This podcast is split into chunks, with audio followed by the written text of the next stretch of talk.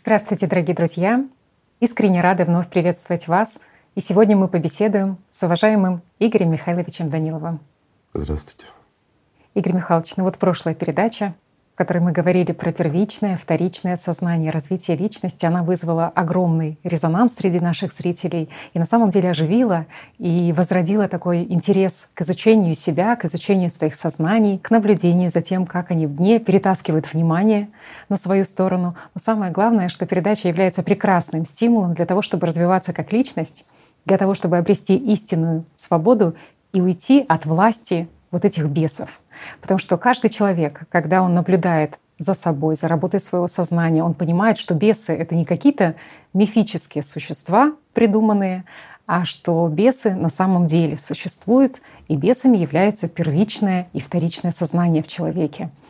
И вот прекрасный ответ вы дали на вопрос, а что лучше, доминирование первичного сознания в человеке или же доминирование вторичного сознания в человеке? И вы сказали, что самое лучшее — это доминирование личности, а не бесов.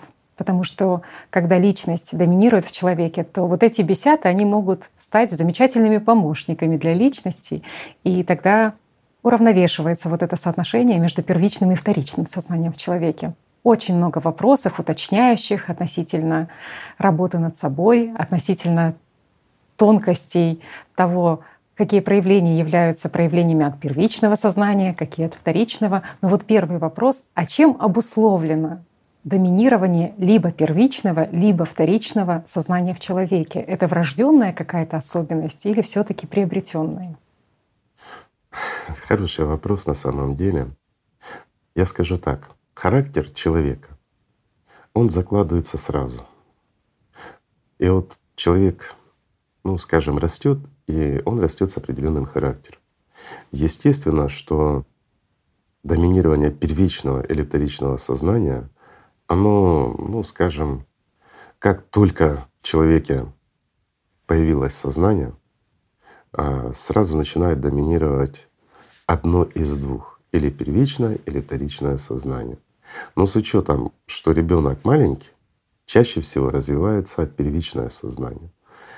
И если оно еще подпитывается, а если еще это первичное сознание, ну, скажем так, за счет зеркальных нейронов вбирает в себя вот эту силу, угу. которая потом позволяет доминировать над вторичным, то человек так и остается на всю жизнь с первичным сознанием. То есть поясню немножко шире. Ну вот, к примеру, в семье у людей доминирует первичное сознание. Угу. То есть все я, мне, эгоизм, ну, забота о простых, скажем, жизненных вещах, поесть, попить и крыша над головой. Угу. И все. Ну, естественно, что ребенок, растущий в такой среде и будучи слегка уже эгоистом, вырастет кем? Ну, понятно, угу. что человеком с доминированием первичного конечно, сознания. Конечно. А если ребенок, допустим, ну все рождаются дети, как правило, с доминированием первичного угу. сознания, оно быстрее развивается, вторичное уже начинает интенсивно развиваться чуть позже, то естественно, если в семье, в окружении доминирует вторичное сознание, то есть когда родители те же, они больше заботятся о всем человечестве, заняты наукой, заняты волонтерством, они тратят собственную жизнь на благо людей. Ребенок тоже за счет зеркальных нейронов он впитывает это. И естественно, что меньше остается эгоизма, вот этого даже, я бы сказал, эгоцентризма mm-hmm. в самом ребенке.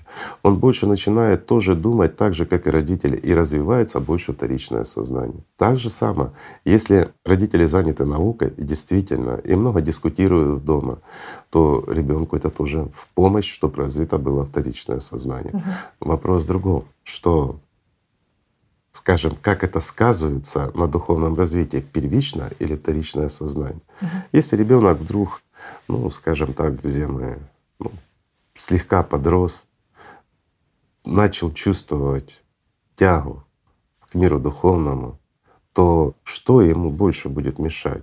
Вторичное или первичное сознание? Вот как ты думаешь? Ну, скажем так, я бы хотела не прямо ответить, а задать вопрос, который сейчас прям назрел от наших как зрителей. Всегда, да, друзья? Татьяна всегда просто отвечает как раз вопросом. в эту тему. Вот нам просто задавали как раз вопрос, о котором вы сейчас говорите.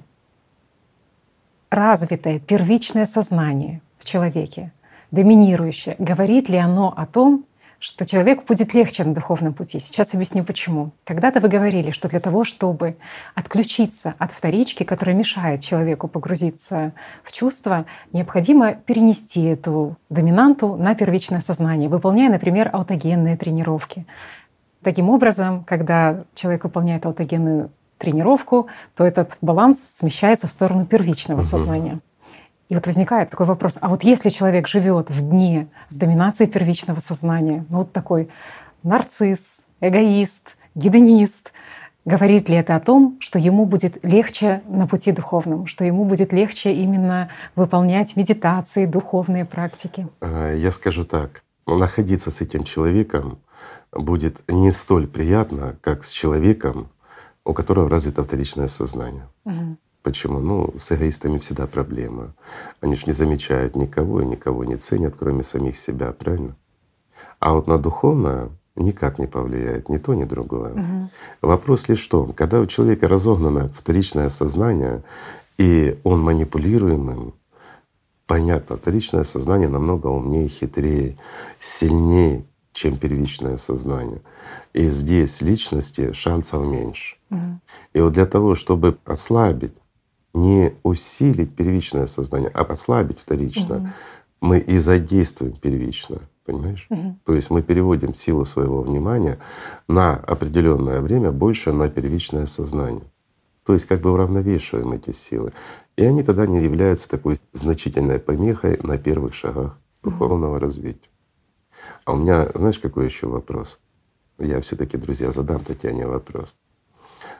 К примеру, человек развивается духовно, Мгм. да? Вот он развился. Мгм.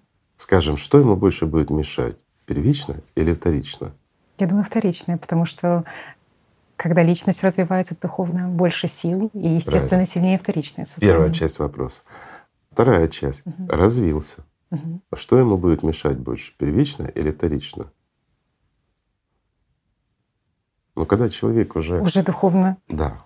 Мгм. Он духовно состоялся, Мгм. скажем так. Конечно, если же вторичное Но- сознание вытеснено уже за рамки силовой конструкции, по сути, то, конечно, наверное, Ну, применяющая плоть. И не только вторичное, но и первичное вытеснено. Мгм. То есть сознание есть сознание. Плоть обременяет. Правильно, первичное сознание. Вот видите, правильно Татьяна ответила. У нас уже появился диалог. Мы уже уходим, да, так э, что я отвечаю на вопрос, а Татьяна и задает. Ну, уже приятнее. Правильно? Кирилл Михайлович, вы Так, будете друзья, теперь мне какой- задавать вопрос. Да, я только хотел обратиться. Друзья, какой следующий вопрос задать Татьяне? Я думаю, что нам всем гораздо интереснее слышать вас, Игорь Михайлович. Ну, я не согласен. Мне интересно тебя послушать, Татьяна. Ну и друзья подтвердят, тоже интересно. У тебя смотри, какие вот хорошие выводы, правильные. Но это все благодаря вам. Ну так, а я тут при чем? Это ж твои выводы. Ну, шутки шутками. А если серьезно подходить, то в действительности должен быть баланс, друзья. Любое первичное, вторичное сознание, если оно доминирует, оно мешает. Развитой должна быть личность. И вот к этому нужно стремиться. А отвечая на тот вопрос, возвращаясь про аутогенную тренировку, то аутогенная тренировка в классике, ну берем по Шульцу, то она может и навредить. Она важна и нужна в своей сути и в своей основе. Это первые практики, когда ты понимаешь, как управлять сознанием, когда ты учишься с помощью первичного сознания контролировать вторичное сознание и контролировать тело. То есть аутогенная тренировка, она дает ну, значительные возможности. Но благодаря, скажем, Востоку, Шульц и сделал это, но убрал с оттуда философию и убрал тонкости и понимания самого процесса от этого обучения. И просто назвал это аутогенной тренировкой. Да, правильно, все Мгм. хорошо. Но он вел туда еще и, ну, как всегда, знаешь, вот в бочку с медом ложку дегтя.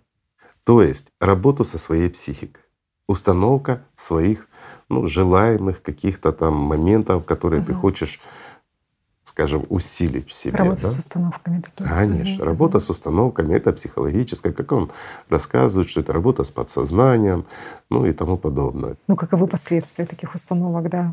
Вот вы рассказывали когда-то о последователе Шульца, Линдемане, который ради популяризации вот этой аутогенной тренировки, он переплыл Атлантический океан да. на лодке и… Он доказал, что делая себе установку о том, что он должен плыть, что он выживет, что он сильный. И он в действительности в одиночку переплыл, и благодаря автогенной тренировке он, собственно говоря, и выжил. Да? Почему? Потому что в океане, в суровую погоду, будучи просто в лодке, ну и переворачивался, и все. Но вот эта мысль в нем, которую он дал себе с помощью аутогенной тренировки, выжить, доплыть, она ему помогала. Это как рефлекс.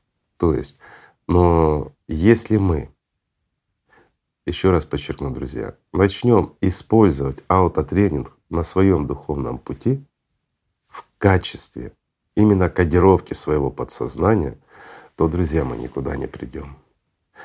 Мы научим наше подсознание или же вторичное сознание, правильнее будет выражено, научим манипулировать нами как личностью, давать псевдоэффекты, и ничего никуда никто не пойдет и ничего не произойдет. Я так скажу. Имеется в виду аутотренинг — это про то, что я иду по пути духовному, мне Совершенно легко справляться правильно. с тем-то там. Знаешь, Да, именно вот такие, такого плана Но установки. зачастую, скажем так, слышим и другие вариации в головах людей. Мгм. Когда человек вот шел по духовному пути, все было хорошо, все было нормально. Раз споткнулся, второй раз Мгм. споткнулся. Сознание оно имеет свойство отвлекать. Ну и человек понимает, что он утрачивает внутреннюю связь, и здесь на помощь приходит аутотренинг. Это ему вторичное сознание подсказывает. Оно ж развито, умное, хитрое. Говорит, займись аутотренингом, внушай себе, что ты твердо стоишь на духовном пути, что ты постоянно чувствуешь и поддерживаешь связь с миром духовным. И человек вместо того, чтобы поддерживать, потому что, ребят, сейчас поясню немножко. Так вот, вместо того, чтобы работать, человек, получается, свою ответственность перекладывает на беса. М. Как ты думаешь, человек будет чувствовать? Нет, не будет. Мгм. И у него реальный, скажем, его духовный путь подменяется иллюзией. И в последующем, как только он это сделал, в последующем сознание манипулирует легко. Оно его возносит, ну, скажем так, в ученые качестве мира духовного, и все. И он уже знаток, он уже специалист, но внутри он пустой. Причем даже без дна. А вот почему это происходит? Потому что как только человек начинает себе внушать, что он чувствует, и он постоянно поддерживает, это ж неоднократно, это длительное время, то здесь происходит активность нашего вторичного сознания и замещается работа личности. И вместо реальных чувств у него возникает просто ложная надежда и псевдоощущение. В каком плане? Выработка эндорфинов первично. Когда мы выполняем ну, духовную практику, друзья, мы уже рассказывали с Татьяной по этому поводу, то естественно возникают, ну, после практики, после самой, возникают, ну, такое приподнятое настроение, Мгм. бодрость, легкая эйфория. Это все вследствие выработки нашим организмом эндогенных опиатов. Это нормально. Но когда эти опиаты начинают работать у человека перед практикой, и человек уже погружается, то есть приходит время практики, Мгм. но у нас срабатывает механизм, и наш организм начинает выделять гормоны Мгм. радости, скажем так. И мы уже с радостью как бы садимся в практику. И вот смотри, Еще не соприкоснулся даже, да, условно говоря. но Мгм. вообще в действительности, если человек духовно развит, он жаждет этой практики. Мгм. Это естественно. Ему тесно в этом мире, ему тяжело в этом мире. И вот эта псевдореальность наша, она очень сильно давит. Человек отдыхает в практике, он живет в ней. И, естественно, он ждет ее как глоток воздуха. Когда занырнул с сильной задержкой дыхания, глубоко занырнул, то потом ты плывешь потихоньку, стараешься медленно шевелиться, двигаться, ну, бережешь кислород. Но в то же время ты мечтаешь быстрее вынырнуть, чтобы сделать глубокий вдох. так и в этом мире, когда человек достигает определенного духовного развития, даже еще не освободившись, но уже стал определенной частью мира духовного, человек стремится к нему для того, чтобы сделать этот вдох, то есть побыть в практике, побыть дома, пообщаться с родными и близкими, говоря нашим языком, то есть насладиться этой жизнью и прочувствовать вообще, что такое жизнь, что такое настоящая свобода, и прочувствовать, кто ты есть сам на самом деле. Но когда погружаешься обратно, вернее возвращаешься в этот мир с реальности, с той настоящей реальностью, то со всех сторон ты ощущаешь давление, ты чувствуешь, что это не твое. И порой человеку тяжело даже себя, ну скажем так, вернуть в это тело. И естественно, это является еще и стрессом для самого тела. Почему? Потому что человек как личность в это время ну, начинает вырабатывать больше энергии.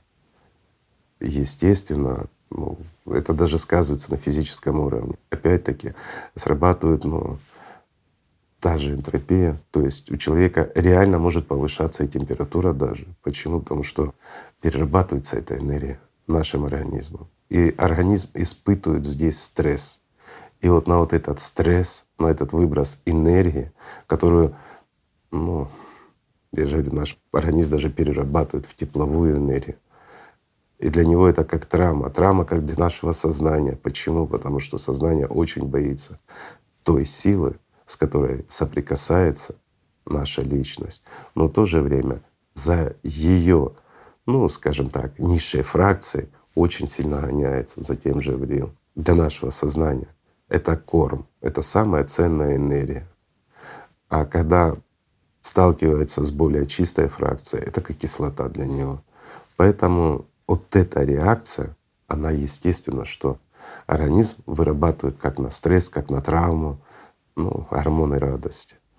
Но что делает наше, скажем, сознание, когда сводит человека на, ну, на псевдорезультаты? Угу. Во-первых, оно постоянно контролирует его практику. Во-вторых, как мы уже говорили, да, выбрасывают гормоны, гормоны да. перед практикой. Угу. Это не та радость и не то стремление, а ложная подача, ложное ощущение. Почему? Она свою радость ну, переключает как бы на личность и говорит, что все хорошо, все прекрасно. И очень важно, присыпляет личность. Вот видите, банальная аутогенная тренировка, а неправильно выполнена или же, когда берется уже другая часть, работа со своим подсознанием и использование вот этой работы со своим подсознанием, с такими установками на духовном пути может привести буквально в ад, друзья. То есть заместить жизнь смертью. Печально, но это же правда. Угу. Это частые случаи такие. И они замечаются, друзья, к сожалению. Нельзя баловаться. И нельзя перекладывать ответственность даже на свое сознание, на свое тело за ваше духовное спасение. Понимаешь? А сознание это выгодно. Поэтому оно часто и подталкивает людей. Угу. Автогенная тренировка это, ну, скажем, на духовном пути, это как начальная практика. Ручка холодная, тяжелая, засыпаю, отдыхаю, успокаиваюсь, и все. Но никаких кодов, кодировок, установок быть не должно. Должна быть свобода личности и понимание личностью, ну, скажем, всей суеты этого мира. И вот тогда, друзья, все ставится на место. И вот тогда легко и просто понять, что хорошо, что плохо. Ну, ну к этому надо стремиться. Угу. Еще запомнилось, как вы делились тем, что да, возможно, активное первичное сознание позволит человеку хорошо выполнить аутогенную тренировку, но это ничего не значит. Это не значит, что он выполнит прекрасно медитацию, либо в последующем духовную ну, практику. Понимаешь, вот многие смешивают угу. опять-таки вот ошибки на духовном пути, когда начинают смешивать аутогенную тренировку с медитативными практиками. Или начинают в медитативной практике использовать автогенную тренировку. Ну, опять получается то же самое. То есть мы сами усиливаем врага.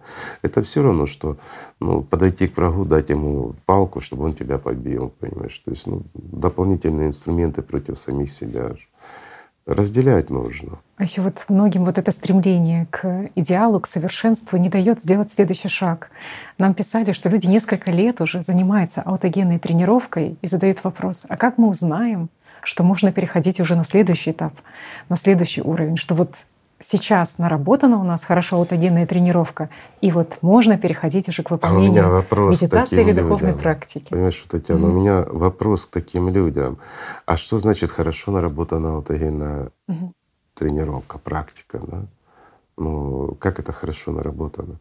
Вопрос простой. Если тело слушается твоих приказов, если ты можешь с помощью первичного сознания в работе, скажем, в аутогенной тренировке успокоить вторично, или же Используя вторичное сознание, ты можешь обуздать первично, вот это и есть наработка. То есть, попробовав медитативную практику, если ты получаешь достаточно хороший эффект от медитативной практики, ну вот и все. То есть занимайся дальше. Угу. Единственное, что люди, конечно, которые не могут удержать свое внимание, ну, ни минутки, угу. там понятно, что мысли лезут, но вопрос в том, что снижение, вот я бы сказал, интенсивности нагрузки вторичного сознания на первичное в том числе, когда выполняешь аутогенную тренировку, это уже плюс. Когда рапорт идет, допустим, самому себе в отношении там ручка тяжелая или ручка теплая, и ты действительно физически это чувствуешь, друг мой. То есть все работает, все функционирует. Ну вот это и есть нормально. А так можно всю жизнь заниматься и ждать. Понимаете, друзья мои, я вот скажу проще. К сожалению, на сегодняшний день у нас у всех идет установка, которая так же, как в автотренинге, вот мы говорили, ошибочно, вложена глубоко в нашу подкорку. То есть ну, настолько мы в это верим подсознательно, в то, что мы должны сидеть, и Бог придет к нам и нас спасет. Вот эта работа жречества на протяжении шести тысяч лет ну, под руководством шайтана, она привела к тому, что с нашей территории, с нашей любимой планеты практически нет прихода и пополнения в мир духовный. Понимаете, вот поэтому сюда пророки и приходили. Да, когда они приходили, были кратковременные всплески а потом сплошное затишье.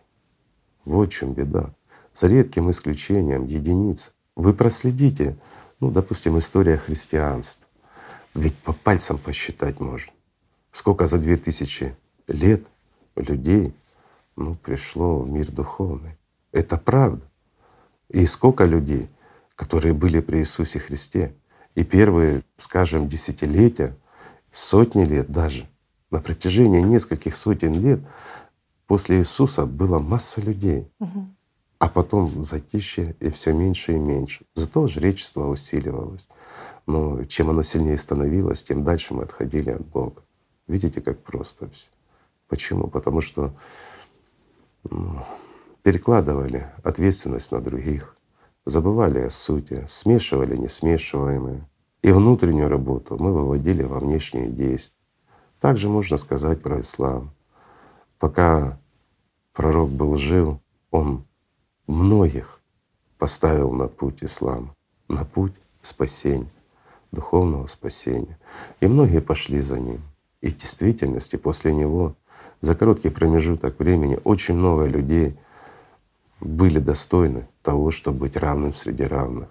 А потом, ну, в связи с определенными событиями, все меньше и меньше и свелось, так же, как и в христианстве, чуть ли не к нулю. Ведь это ж так. Это печально, друзья, в действительности печально. Да, я понимаю, люди с внесением своих изменений в знания, с привнесением, скажем, своих желаний ну, в религию, в создание самой религии, все это понятно. Но вопрос не в том. Вопрос в том, что в действительности, если мы берем в руки Коран, то нам достаточно одного настоящего аята от самого пророка. Если мы любим Аллаха и стремимся к Нему, этого более чем достаточно, чтобы прийти к Нему. Но когда мы перекладываем ответственность на кого-то, когда мы стоим и ждем, что к нам придет Аллах, ну, друзья, Он придет лишь тогда, когда пойдем мы к Нему. Мы должны идти. Понимаете, вот в этом суть. Мы должны делать, мы должны стремиться. Иначе а где стоишь, там и останешься. Обездвиживает нас шайтан. Вот в чем смысл. И еще нет и быть не может. В действительности, еще раз скажу, нет и быть не может никого между Аллахом и мусульманином, между Господом Богом и христианином. Бог один, как бы мы его ни называли. И всякий любящий Его и стремящийся к Нему должен идти к Нему, и тогда Он придет. А если мы, не имеет значения кого, любого человека, ну, ставим выше, чем Бога, если мы слушаем и опираемся на кого-то больше, чем на Бога, друзья, мы никуда не придем. Это правда.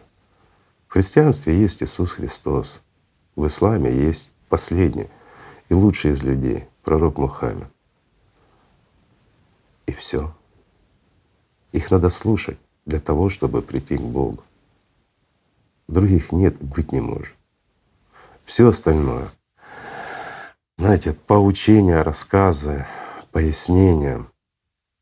Да, так сложилось в традициях. И дошло до того, что мусульманин не имеет права изучать Коран. Ты должен ждать, что тебе его кто-то пояснит. А в Коране четко написано, и самим пророкам было сказано, что Аллах сказал, что мы даем Коран в легкой, в понятной форме, для того, чтобы каждый его мог понять. Так что, получается, Аллах лжец или пророк напутал что-то, что дал такой сложный Коран, который нужно, чтобы 20 человек тебе толковало и рассказывал, что нужна масса ученых, которые будут его изучать. Простой вопрос. Вот видите, как все просто. Как можно изучить, ну скажем так, духовный путь, именно чей-то духовный путь, не свой, и рассказать человеку, как ты должен идти. Подсказать, куда можно, поделиться собственным опытом можно. Ну, но пройти за кого-то нереально. А у нас появились люди, которые пытаются как бы за нас идти, но обездвиживают нас. И вот в этом беда современности. И из-за этого мы дошли до того, что у нас на улице гуляет Цербер. И мы стали теми, о ком говорил лучший из людей, пророк Мухаммед последними, последним поколением. Или же первым. И все зависит от нас.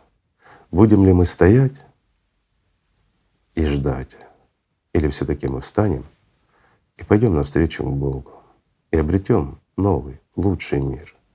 Мы сможем его создать даже здесь, гораздо лучше, чем, чем этот мир сейчас у нас, во много раз лучше. Мир, наполненный честью, справедливостью и, самое важное, любовью, а не ненавистью и злом, как сейчас. Все от нас зависит. От каждого из нас, друзья. Немножко отошел, извините, от темы.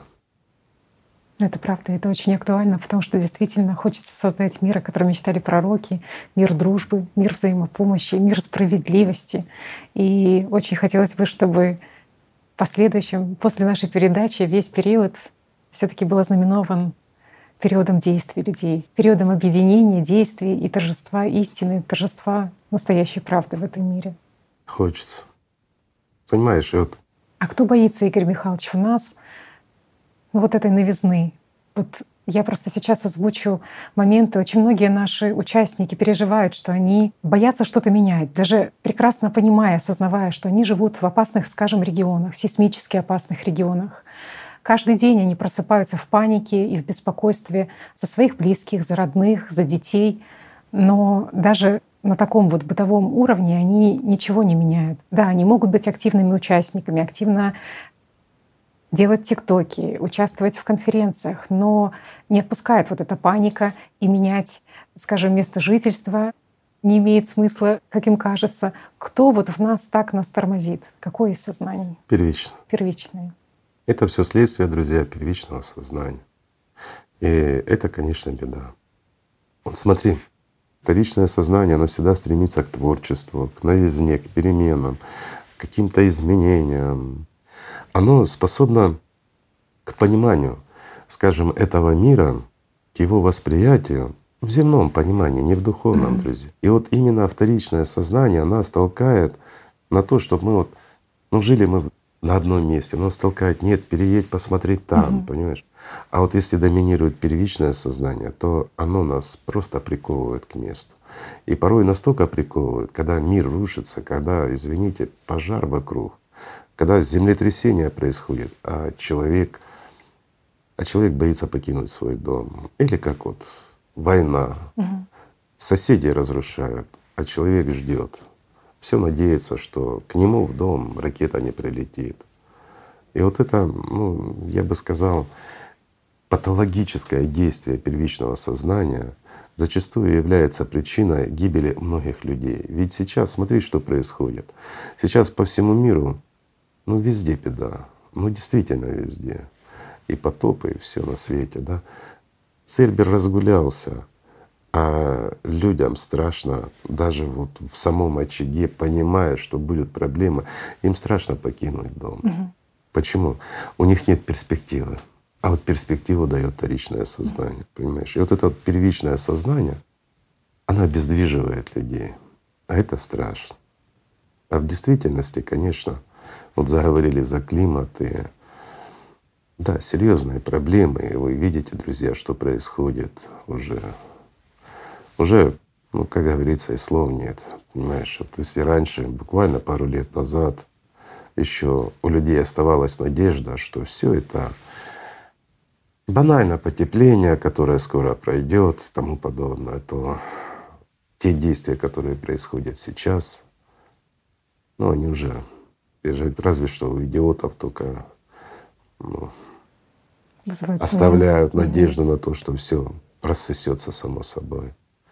И в действительности пророчества сбываются, сбываются на наших глазах. Это страшно, это неприятно. Но этому есть причина. И вот самое худшее, я скажу так, это то, что ожидает вот в ближайшем времени, даже давай возьмем тот же его стол, mm. да. Ну, ну это ж проблемка. Он вызывает у людей огромное беспокойство. Нет, Татьяна, пока mm. что он не вызывает. А вот скоро, друзья, он будет вызывать. И более того, серьезное беспокойство.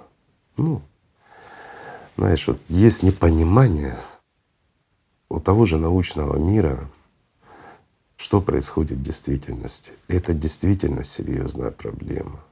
Почему? Потому что да, та работа, которая проводится сейчас нашими друзьями, волонтерами, она огромна. И на форуме та правда, что прозвучала, конечно, она многих ошарашила. Их первичное сознание не хочет воспринимать эту информацию. Но не проверить, не опровергнуть они не могут.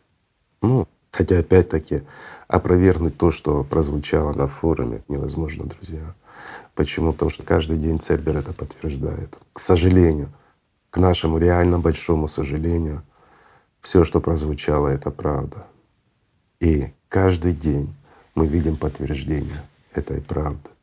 А вот то, что нам обещали, рассказывали, то, что давало нам надежду, что все изменится, или мы там ну, сократим выбросы, начнем беречь экологию и все улучшится, к сожалению, это не оправдалось. И этому есть простые банальные пояснения. Говоря простым языком, должно быть у людей ну, простое понимание, почему это происходит. Я проще скажу. Вследствие нарастания внутренней энергии в ядре нашей планеты, а, которая происходит из-за внешних факторов, друзья, нарастает и диссипация — эта энергия в системе внутренних процессов нашей планеты. То есть, чтобы понятно было. А это, в свою очередь, естественно, приводит к возрастанию энтропии в самой системе. Энтропия, друзья мои, это когда энергия переходит в тепло, то есть переработка этой энергии, которую вот эту лишнюю энергию, которая пришла из внешнего источника в наше ядро, и вызвала дестабилизацию этого ядра. И вот эта энергия, она попадает ну, в среду, около самого ядра. И эта среда, она начинает нагреваться, что в значительной степени приводит к скачкообразному нагреву той же магмы. Этот процесс будет только нарастать, и мы его сейчас четко видим. Я скажу проще, вот конкретным примером этого является активация вот множества вулканов за последние полтора месяца, угу. да. Ряд землетрясений, включая там Северную Калифорнию, вот недавно произошло. А также то, что мы сейчас видим. С одной стороны, у нас происходит, ну, буквально засыпает снегом и жуткие морозы, а с другой стороны идет серьезнейшее наводнение там, где их отродясь не было, и в таком количестве, что страшно. И вот понимая сам механизм, начинаешь, ну, скажем так, понимать и суть процесса.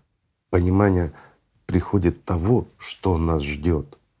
Понимаете, вот плохо, что банальные, простые вещи, такие как один плюс один, до сегодняшнего дня до людей просто не доходили. А надеялись ну, на какое-то авось и на то, что да все само пройдет, все компенсируется.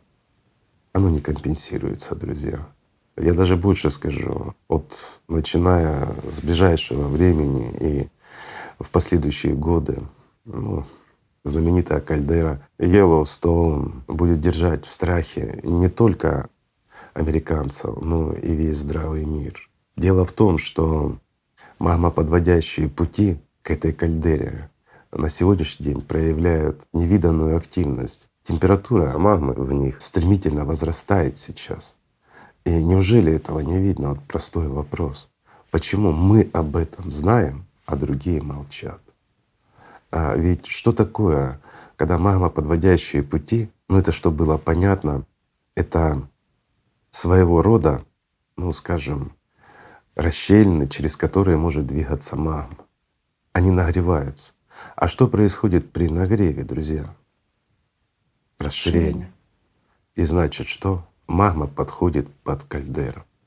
Все в большем и большем количестве. А мы знаем, что под кальдерой есть значительный пузырь этой магмы. Ее температура возрастает. И что этого не видно? Видно. Этого не знают? Знают. Знают, но молчат. И вот в этом беда, друзья, что где-то мы пытаемся скрыть, мы где-то замолчать. Но мы ведь люди, друзья. Это серьезная информация. И тот факт, что может произойти с кальдерой в любую минуту, ну, это жизни людей. Это даже жизни не миллионов, а миллиардов людей. Ведь, скажем, активация Элстоуна скажется ну, на всем человечестве, не только ж на Америке. И нет гарантии, что прорыв подобного рода не вызовет синхронизацию. А я считаю, что вызовет. Ну, это мое сугубо личное мнение. Но, знаете, есть такое понятие, математикой называется. И если мы приложим эту науку к тем процессам, которые на сегодняшний день происходят в ядре нашей планеты, то мы увидим, что все происходит по тому же математическому коду. Если прорвет кальдера Йеллоустоун, то это не ослабит процессы, происходящие внутри планеты, а наоборот вызовет цепную их реакцию. Почему? Потому что это еще больше дестабилизирует наше ядро, друзья. Представьте, выброс огромного количества магмы при нестабильном ядре, которое постоянно, ну скажем так, разгоняется внешним фактором.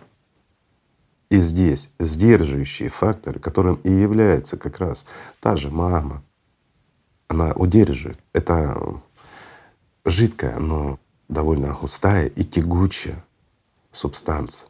И здесь часть из нее выходит. Происходит что? Разрежение, да? И нестабильность нарастает. А к чему приведет резкое усиление нестабильности ядра? Сами понимаете. Конечно, я не говорю о том, что завтра утром кальдера взорвется. Но знаете, что самое страшное? Что никто не даст вам гарантии, что завтра к вечеру она не взорвется.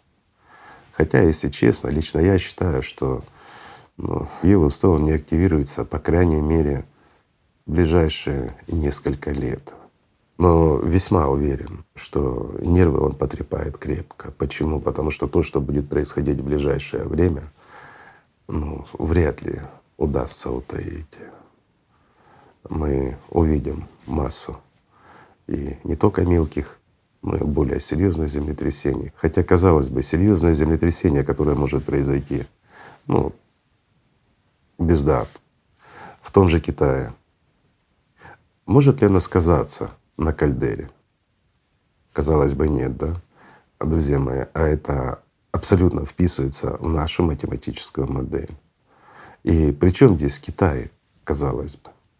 Вроде бы ни при чем, далеко, не там. Да, если смотреть сверху по планете, то не вписывается. Но если мы глянем на нашу планету в разрезе, где находится Китай, где кальдера, и что будет, когда произойдет сильное землетрясение. Я не говорю слишком сильно. Нет, друзья, в пределах 7 баллов. И этого более чем достаточно. В зависимости от того, где это произойдет, в Южном или Северном Китае. Так вот, с одной стороны, это будет беда местного значения, а с другого — планетарно. Если это произойдет в ближайшие 4 ну, 5 месяцев. Ну, 4 — это самое страшное. На пятый уже меньше. На шестой месяц от сегодняшнего дня, то это уже не будет страшно. А вот на восьмой месяц не приведи Господи. Вот смотрите, как все просто меняется. Почему? Потому что это математика. И мы понимаем, как смещается ядро, где повышается давление, как это давит на плиты, что происходит в то время, когда происходит незначительное, казалось бы, ну, не на сильно большой глубине даже землетрясение, а где-то далеко от кальдеры, но это вызывает ответную реакцию, которая сказывается, и вот здесь самое интересное, не столько на маме. Это сказывается, через плиты передается как раз на вот тот пузырь, понимаете, который находится под Йеллоустоуном. В нем возникает внутреннее давление, причем резко, что может спровоцировать как раз и извержение кальдеры. И еще раз говорю, по тем путям, по которым идет магма, уже процесс идет и очень стремительно. И вот одно на другое может дать как раз и катастрофу всемирного масштаба. И должен отметить, что та же математическая модель, она предполагает причем с большим процентом вероятности и резкое ускорение всех процессов.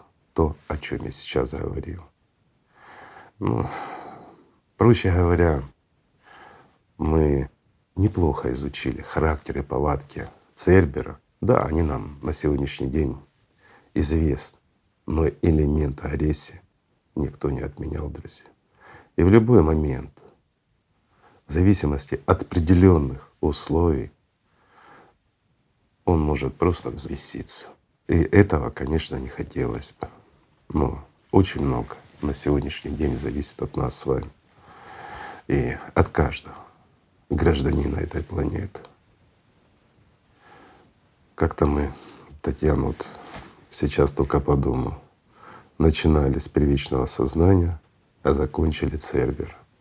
Знаете, это очень объясняет, как тяжело в последующем будет именно людям с активацией первичного сознания, что те, кто слышит истину, те, кто понимают, о чем вы говорите, те, кто слышат правду, они ответственны, по сути, за тех малых детей, в ком доминирует вот это первичное сознание, потому что вот они, как с позиции взрослых, и должны быть теми, кто будет инициировать все таки вот эти перемены и построение созидательного общества, которое позволит спасти жизни всех нас.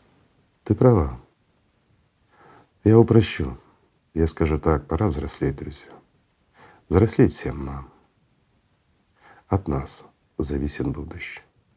Я понимаю, что многие этого не хотят слышать. Я понимаю, даже больше скажу, на сегодняшний день в связи серьезной информацией, которая прозвучала на форуме, некоторые, даже те же службы, начали относиться серьезно, начали потихоньку расспрашивать даже тех, кто был на форуме, задавать вопросы.